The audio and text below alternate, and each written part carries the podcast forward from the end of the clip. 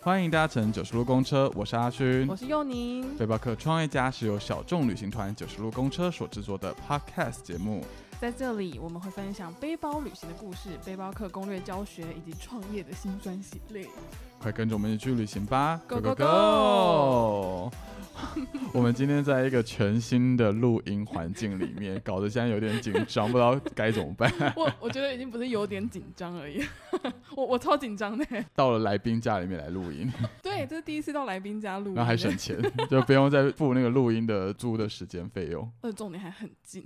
对，就在中立，我们不用再跑台北 了。没错。对，然后呢，我们今天就是拜这个来宾所赐，我们要聊的主题跟他的职业也是非常非常的有关系。然后他跟九十路公车也有点有嗯，不是有点，是正在正在有渊源、有关系当中。正在发展关系当中，对，正在发展，又不知道发展到什么程度，或者到什么时候。他是我们现在正在培训当中的实习随行旅人维尼。我对维尼的印象蛮深的，就是从那个时候，呃，因为维尼现在正在我们培训当中嘛，就是我们的随行员培训当中。然后那个时候我们收到维尼的履历的时候，其实他在自我介绍里面就写说，哦，因为我长得很像维尼，所以 大家都叫我维尼。那时候就哇，真的 好像，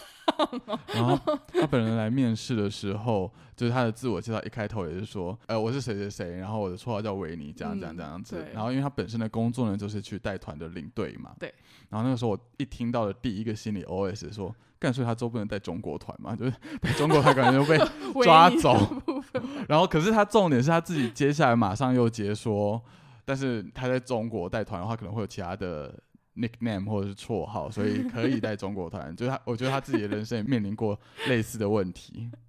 好好笑啊！可是这段其实我完全不记得、欸，哎，就真的是不记吗得说他在中国的时候是有不同的名字的。他有，等一下他自我介绍的时候可以再重新的 repeat 一次那一整段。 Sorry，Sorry。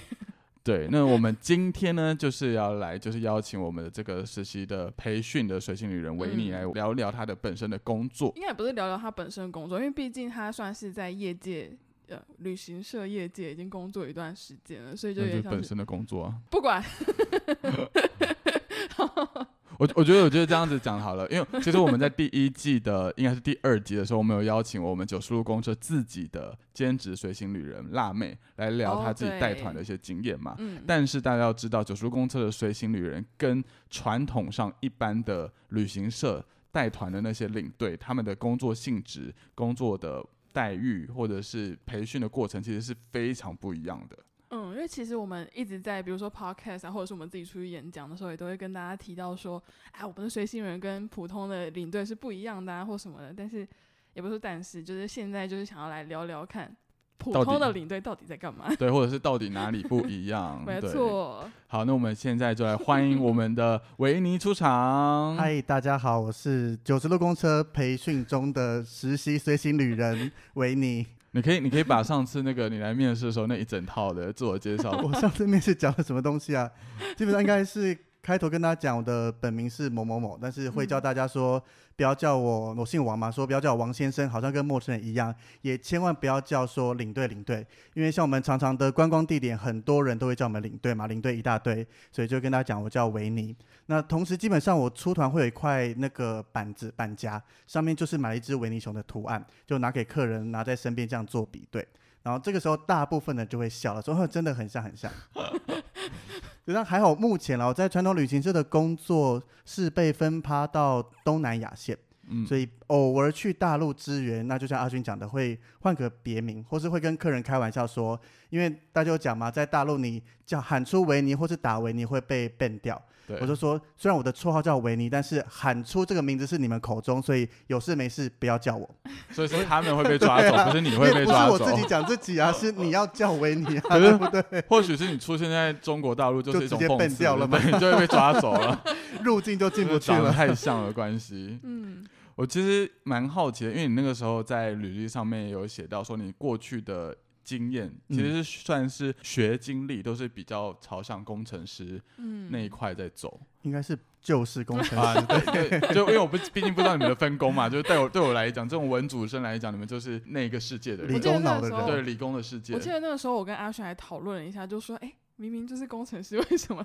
之后要当领队对？啊，到底想不开吗？很多人都这样子问，但是应该是我对这个工作有兴趣。嗯，那在我读硕班的时候，就把这张领队证考下来了。嗯，那但是碍于比如说传统观念跟家庭关系，在硕班毕业后，还是去做了五年的工程师，也就是大家俗称的科技新贵啦，软体工程师，这样嗯做了五年。那五年后刚好那个时间有一些小低潮或是小状况，属于个人的。那时候本来想离开，那后来决定说，总不能放自己家放那么爽嘛，换个新环境试试看。嗯所以刚好也看到我现在在的这个传统旅行社有在招人，那就决定进来试试看。因为我那时候采的观念是想说，我还是有退路嘛，因为我对这个行业在进去前已经非常了解了，嗯不是说像一般人觉得哦、领队好爽哦，出去玩又有钱赚，已经有找过一些前辈啦，或是认识在业界的人里面问一下这个行业实际在做什么事情。应该说还没进去以前，我没有自己尝试过，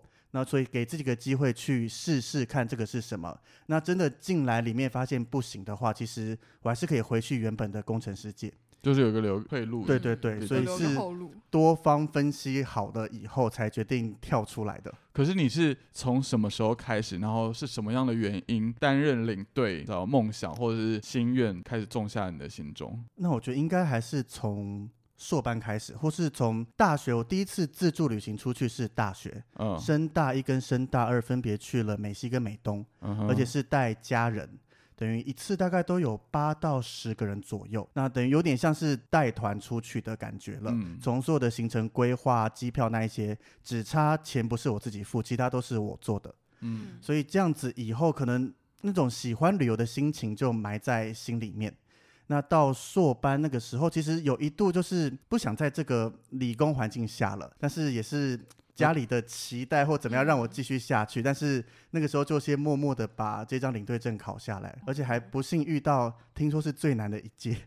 真的哦、对我记得我考的那一年，新闻奖跟其他人讲说非常不好考。我考的那一届是超级爆炸好考的耶，我就是考这届好像也是，我的我的录取率录取录取多紧率，张 对，在这个新环境，到我底真多的紧是张我不知道眼睛要看哪里。就不知道眼睛要看 哪里。 我那一届录取率高达五十 percent，超级高。然后因为我本身是完全彻底的裸考，书买了但没有看，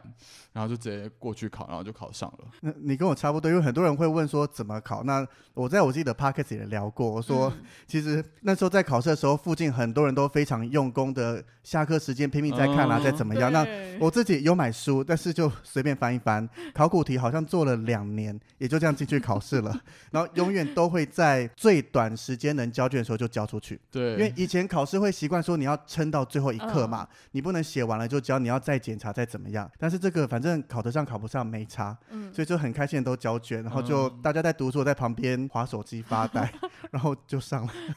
然后那些在就是认真读书的人就没有考 上，我就作不何知道了。作何感 想？别。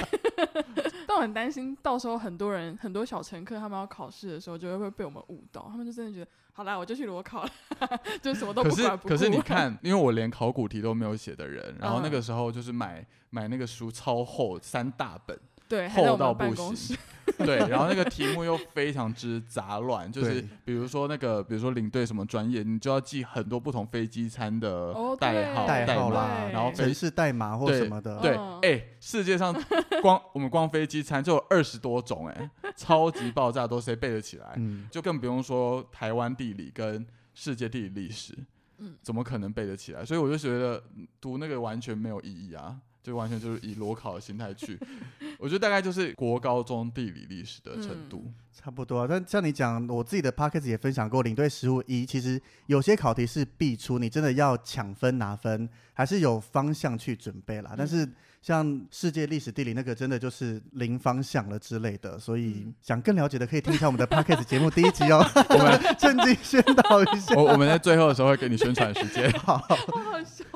不行，我会在在这一集访谈中想办法都要插进去里面。哎、那我真的蛮好奇的，因为你毕竟从了一个工程师，大家心目中想象中的呃梦幻职业，嗯对跳转到了一个虽然大家可能想象中一样是梦幻职业，嗯嗯但其实是一个很相对来说比较吃体力或者是然后吃钱劳力赚什么钱的，赚的想象中会比工程师少少一很多，嗯，是真的会少很多吗？就是以你自己的经验以，毕竟我我没有当过自工己程来师，讲我不知道。 以我自己来讲的话，当然目前来讲，因为我现在是在短程线，嗯，嗯所以短程线意思就是听我们 p a r k 就知道了， 没有啦，对不要小再乘不要再置入了，我我把它剪掉。小乘客会抗议了啦。好了，短程线就是我们像是在韩国、东南亚大陆这种，当地也会有导游。嗯，所以，我们以领队的薪资结构来讲的话，是以小费为主，客人付的嗯小费。那客人一天会付两百嘛，那我们短程线领队就拿一百，所以领队的小费算法其，应该说领队的收入算法就是一百元乘上人数乘上天数。嗯所以我们一般东南亚线五天团，那有二十个人的话，大概一团的收入就是一万块。但是人数上最多上限可以到多少？基本上以我带过大概三十出头就极限 了。三十出对哦哦，所以如果算三十个人，然后东南亚大部分都是五天嘛，对，五天三十一百多少钱？一万五一万五，好，谢 谢。我文组的 算不出来。然后这个工时其实算是二十四小时，对不对？就是从你基本上是因为客人进饭店后有任何状况，毕竟是在国外，嗯你不能说叫他们自己跟柜台讲话。嗯因为他们会跟团出国，你就必须预期他们可能英文都不会讲，所以真的有突发状况，你必须随时是 stand by，不能说我睡觉了，不要烦我之类的。嗯，那你有真的遇过，比如说你半夜三点已经在休息，但突然一些什么紧急事件，然后被你的客人叫醒过吗？当然嗯有，他是什么事情？我那一团是第一天飞新加坡，哦那是一早的班机嘛，飞东南亚都蛮早的。飞过去后玩了一整天，那晚上还要到马来西亚的新山，嗯等于过新马关。过去以后，我记得那一次新马关又特别塞车，嗯，没有任何原因，就是特别塞。所以我看到马来西亚导游回到饭店已经是隔天的半夜将近一点，嗯回到饭店全部弄完。我在两点的时候接到电话，客人说他不舒服，类似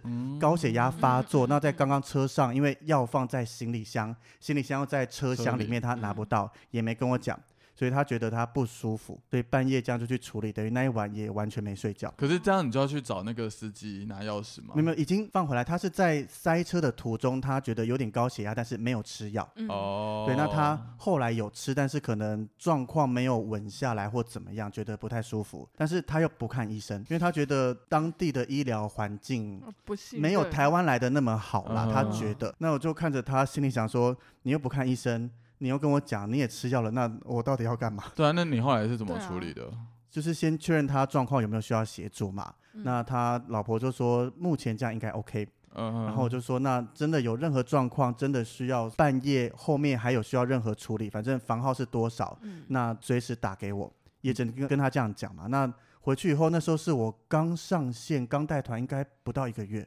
天所以哪也很紧张，不知道该怎么 办啊，万一后面怎么样都不知道。所以你知道发生这件事情的时候，他打电话给你的时候，你的情绪并不是堵烂，而是紧张，就在害怕。是因为我们我们出去是工作的，但不能独揽这件事情。怎么可能一定有堵烂的心情啊我 不信，我每天都在堵烂。我没这么厌世，好不好？ 但是当然，第一个听到一定是怎么办，该怎么做。嗯对，尤其三更半夜，你也不知道有哪些地方可以去，又是第一次到这个地方这个国家，所以大部分还是紧张居多啦。嗯，那忙完以后下来，就是会想着说我到底还有多少时间睡觉，要不要睡觉？也就这样子，好像真的没有赌烂的心情啦，你就是 工作紧该张处理，我因我们为两个就一直在期待他说出毒烂因，为对啊，他是你不要不要假了，你可以说一些真话因为他吗？是真的不舒服，因为你过去房间就看到对啦他在冒冷汗那一些。那赌烂的是还有别的，就像我遇过他在旅居国外的人回来参团，那打电话过来在度假村跟我说，你可以帮我翻译英文吗？我们说他然后从半国夜外回半来，夜呃， 没有半夜啦，在正常，但这种就会就会赌烂呢。啊你明明自己就能沟通，你叫我干嘛？哦，那你会帮他处理吗？哦还是要会拒 处绝？理啊？哦，真的哦，总不能跟他说啊，你不是从国外回来的吗？你自己不是啊，那沟通如果一下如果你遇到这样的客人，你会或者小乘客，我们讲我们自己的小乘客，你会怎还么是处会理？帮忙处理吧。真就的是？吗？就是之他前他我在不是团上一直跟你讲说啊，我长期居住在美国啦这样子，然后突然跟你讲说，哎、用你我不会讲这个，你帮我讲一下。我觉得还是要帮忙他讲。啊可能都住在唐人街， 对，没有在那边讲英文。就可能平常讲的就是 Chinglish 之类的。可是你这样听下来，就是你的薪水、嗯薪资待遇差这么多，所以你现在做这份工作的时候，家里不会觉得很反对嘛？毕竟你都已经花这么多时间在对啊读那些理工科的东西。嗯，当初当然反对过，但毕竟嗯这是我的人生嘛，我可以，我应该有自己的主控权啦。呃嗯，自己的选择。对，这样，所以当初也是说，就是先让我做做看嘛，你不做不知道我到底适不适合这个行业。嗯，那做到现在就过得还不错啦，或怎么样，所以也我们家也没再多讲话了。嗯，你你担任这份工作多久了啊？诶，我前一份工程是五年，那目前嗯这是我第二份工作，等于一七年底开始上线，那到现在应该快四年，三年多，然后可能海外团带没多久就遇上了疫 情，我嗯还算有带比较长带一些到时一间点啦，对啊，有一大概八一两九年年左右整年啦都在带啦。那像疫情爆发的时候，你没有想说那干脆回就工是程对师。本科系工作吗？就你有考虑过，或 他者 的家表里啊情明明就是有， 但他的这是很多人问过的问题，但是老实讲，你进来我就觉得这个行业我喜欢，就真的没有想再回去工程师的、这所以个。你有多讨厌工程师这份工对 作？他都完全不想回去，对啊可是 应多该说斩钉截铁。对我来讲嘛，工程师我没到讨厌他，但是这个就是一份工作，嗯，就你一下班了，你就再也不会去想他，不会理他。嗯但是旅游业这个，就是你因为喜欢它，所以在没上团的时间，你还会为了这个工作去花自己的时间做一些额外的准备啦，或怎么样。嗯哼，没有到讨厌，但是能选择的情况下啦。在疫情爆发之后，因为毕竟就只能带国内团嘛，嗯然后你现在还是正在有在带国内团的。对，还在我们原本的公司接国内团，呃，那这样子，你的每个月赚的那薪薪水水有落差吗？就是跟海外团相差比非 常多。可以知道大概差多少吗？几倍我好热爱之类的问人家薪水 哦。我我们上你可以你可以在底下偷偷跟我们说偷数偷字，打然后字一我下，们我们上两集还问了那个人家当空服员的对薪水多少，现在就要问人家当领队的薪水其多实少。领队的薪水网络上都查得到，所以也不怕讲 啊。因为像一般来讲，在国内旅游的话，从学生团大概从最菜最菜八九百到一千出一天对，国内团都是以天数来讲。嗯那到你好一点，像这样传统旅行社，可能两千两千五就打死了。嗯，两千五紧绷。对，那你就看你每个月出团的天数来做定论，这样子。那像你大概一个月的国内团出团可以出到几天啊？。目前大概以公司来看的话，大概十多天吧 十多天， 两个开月始开始在数我有看到问号，自己数学还很 差，赶快把反那正你带了十天的团，等于这个月赚了两万五，嗯但是你放假了哦二十天，工作十天嗯，所以你其他时间就可以自己去做 Uber Eat 或 者是之兼职类的啦。工作，想做的话 podcast 做的 podcast 工作啦。。那海外团的薪水呢？海外团就像刚刚讲的嘛，你一团假设平均算二十个人的话，嗯那你等于一团是一万块五天，那一个月正常来讲平均应该三到四团。这样还蛮多的欸。对，因为我们我们家旅行社还算大啦，这个行业很多人讲不稳定。对，那你进到比较大的旅行社，它的出团量跟出团人数还有在一个平均之上啦。虽然哦我们不像空服员有保障它的最低飞时，因为嗯，空服员薪资结构是底薪加上外站加级加上飞时。那我们的话，公司没特别签约说你一个月一定有几个人或有几团，嗯，嗯但是多多少少都会去做一些调配。可是这样子不会有些人可能是他可能也没有犯什么错，或者是客人也没有讨厌他，或者评论把他打得很低分嗯之类的，但是他可能就是得罪了公司的某一些人，然后就被打入冷宫的吗？ 有啊，不是，我是当单然有纯的人啊，性、人性的问题嘛。如果是这样子分， 因为这个派团是人在派对团，啊，所以你不是说机器按个钮它随机分或怎么样，所以一定有，或是像有些比如说前辈比较强，比较多员工旅游这种一团人数又多，嗯嗯，然后又是会指定领队啦或怎么样，所以当然还是会有差别。公司在负责派团的那个人，他的叫什么啊？就他的职位叫什么？这好像没那么清楚哎、 你就是刚刚看看团我，我主想管说我也不知 道，你说是线控吗？还是会不是线控吗大部分派团是线控没错，比如说我们东南亚有好多条线控嘛，嗯然后会有一个人负责派团，哦，就可能是线控的 manager 做这件事情。他应该就是专职，他的工作可能就是要哦派线控团这样兼派团这样子。 OK，、哦所以不同的地方，它就是会有不同的线控来处理他们这个地区的，领队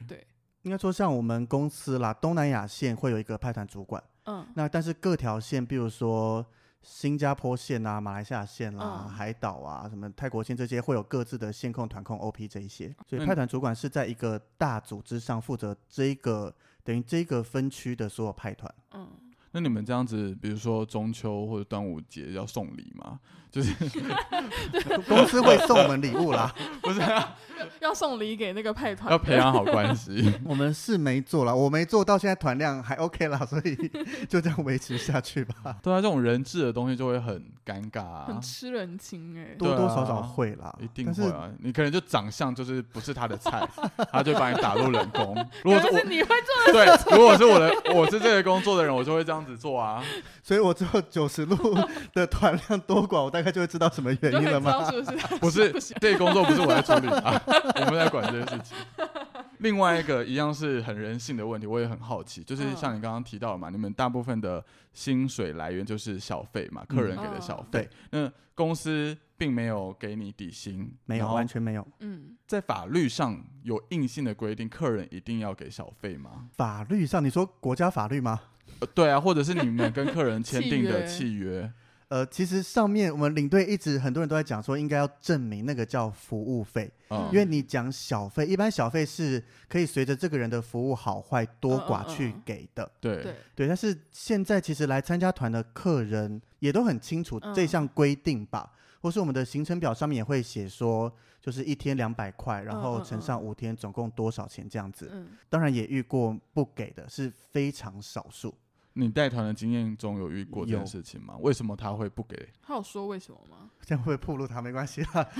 我跟你讲，我们节目很小，因为他应该不会听我们的 podcast， 而且你你的客人应该都是年纪比较长的吧？都有啦，都有，啊就团没体有旅。行社都会有。嗯、哦 OK，但好没，关系，那个人是比较 正的。反正就是我们 那一团，他要参加一个自费项目，嗯，那后面又反悔不参加了。哦那这是我第一次去这个国家，也真的是刚开始带团的时候。那他就临时反悔不参加，要跟着我的车回饭店。当下没想太多，就想跟他讲说，那没办法退费，只用口头讲，没有很义正言辞的讲，也没有直接签一些文件或怎么样。嗯那他后面隔天是最后一天，我在收小费，他就突然问说啊，退费的钱呢？嗯我说、嗯、不是不能吗？那他类似就说我不退费，他就不付小费。哦，那后来你是怎么去处理这件事情的？后来当然，我我觉得我们在大公司好处就是公司有可以当后盾啦，嗯哦所以回报公司跟公司讨论后，公司说那退费，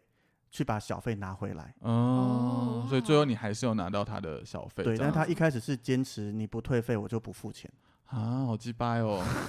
他的自费行程跟他付的那个哦小小费呃服务费的那个比例是大概是多少？当然有一大截差距，因为服务费就是一千嘛。那他是参加一个坐个船，我印象中没有特别贵，应该几百块而已。嗯嗯嗯，但是他我觉得他这种 k i m o j i 的问题对，我吧觉，得他应该就是北宋，就 想说为什么不退费？这不是都说好了吗？就是说好已经但不能是啊你退知费道，了。有些人他们就会觉得说好了，可是我还是觉嗯就得他这个觉得要我退又没有费去这样子做对到哦嗯，你的同仁就是同事有没有遇过真的是很夸张，就是完全拿不到，就是工作这么多天，然后最后薪水完全没有办法拿回来，有当然有，整团抗议， 就是完全都不 给。没到整团了，那也是一组客人，嗯一家三口。嗯然后，而且他们还不是我们东南亚线，是在其他欧洲那边，所以等于他的嗯天天数数呃又天数长。因为那个事件到后来是整团其他客人都帮忙在回馈单上面写说领队没有错，是客人太机车，怎么样怎么样，客人还不愿付小费之类的，哦都所有客人都已经联合起来不爽这一组人了。嗯，但是他们等于就类似各种挑毛病啊，鸡蛋里嗯嗯挑骨头，说你这边没有做得很好，这边不满意之类，坚持嗯不嗯付。嗯，也没办法，如果他真的这样子，呃所以也做不了什么事。所以他真的如果有客人坚持不给服务费的话，你们也完全没有任何法律的。没有啊，应该是没有吧？就是那个契约感觉好像也没有什么所谓的强制力耶、对对啊，可是这样的薪资结构就会对于领队或者导游每一就是团很没的有薪资保结构障都 啊。但是百分之九十九点九的嗯，都已经很熟悉这个操作模式了啦，所以对啊，这个真的嗯非常少数。因为因就为是像极我妈端妈，她值跟几个婆妈朋友们，之前她去中国玩的时候就是参团，那时候她很可爱，她说：“哦，一天要交多少钱？我还我们几个姐妹们整， 就是把那些钱都整理好，然后准备好，我们几个人一起给。”就是一起给领队这样，然后她说：“我说那你没有想过说如果不好的话你就不要给。”她说：“哈，可是人家这样很辛苦诶、就是正常来说普通人的心态还是会是这样子的。但有些人可能就是你知道专门的台湾雕啊，就是钻这些漏洞。可能我身边没有这样，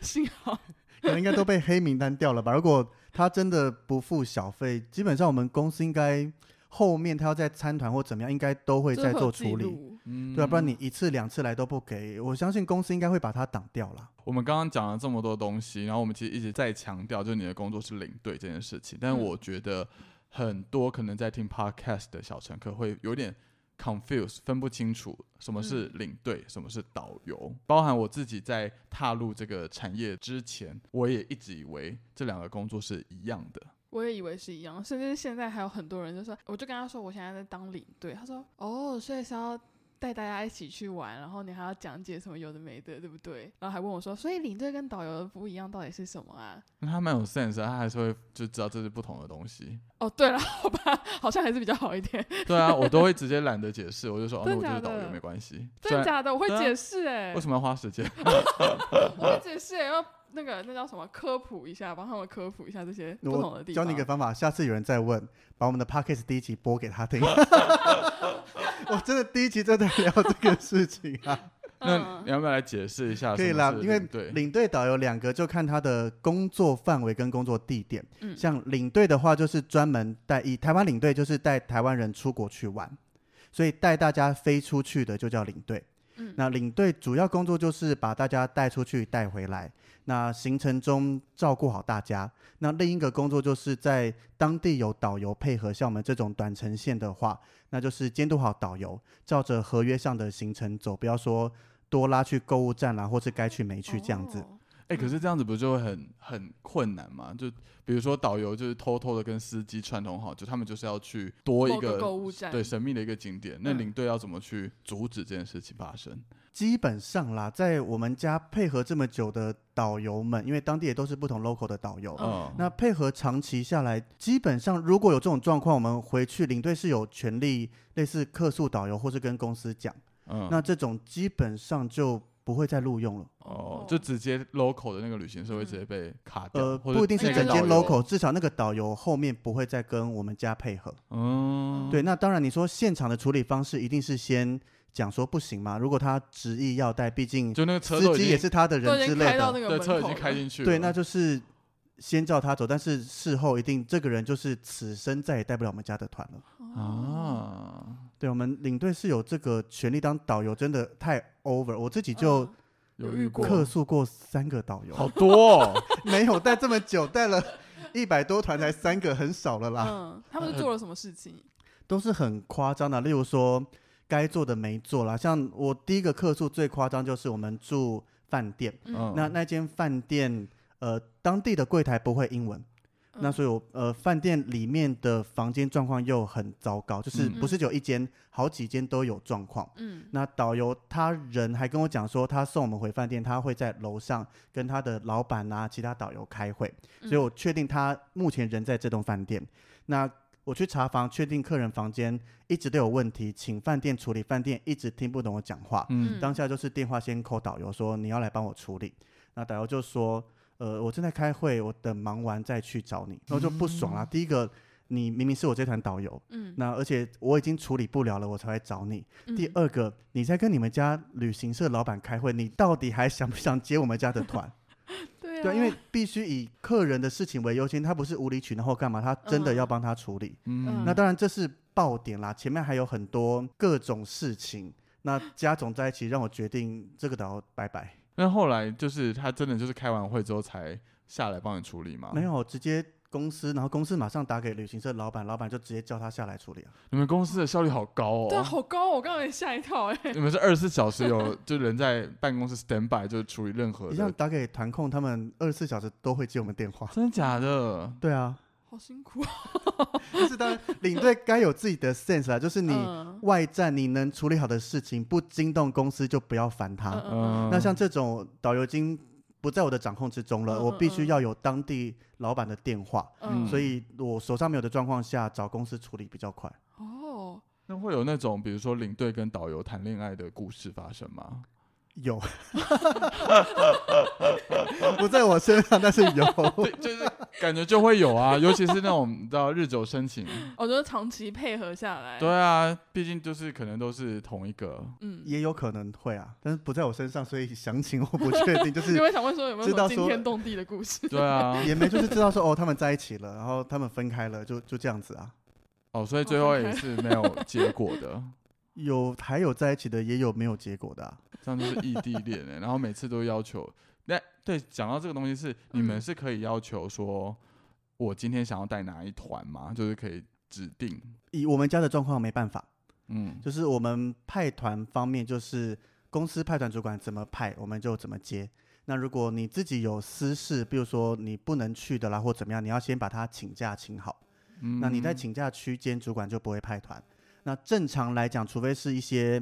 突发状况，例如说家人真的有状况或怎么样，嗯你可以在已经有派团的状况下去再请假。不然一般来讲，你没有先请团下来，你只能选择接受。所以不能拒绝，就是比如说你就是很讨厌、很讨厌、很讨厌带，假设越南团，嗯但是如果他还是派越南团给你，你就还是得去。是，那呃，我们这一集呢，跟我们的维尼领队聊了非常非常多，他关于他在传统旅行社的一些工作的状况啊、派团啊，然后薪资待遇啊等等，就是大家都会非常好奇的内容。嗯对，然后呢，我们下一集呢，一样会邀请维尼继续来跟我们聊一下他自己的工作，然后会比较 focus 在一些他过往的经历故事。嗯，发生了一些惊天动地的故事，想要了解一下。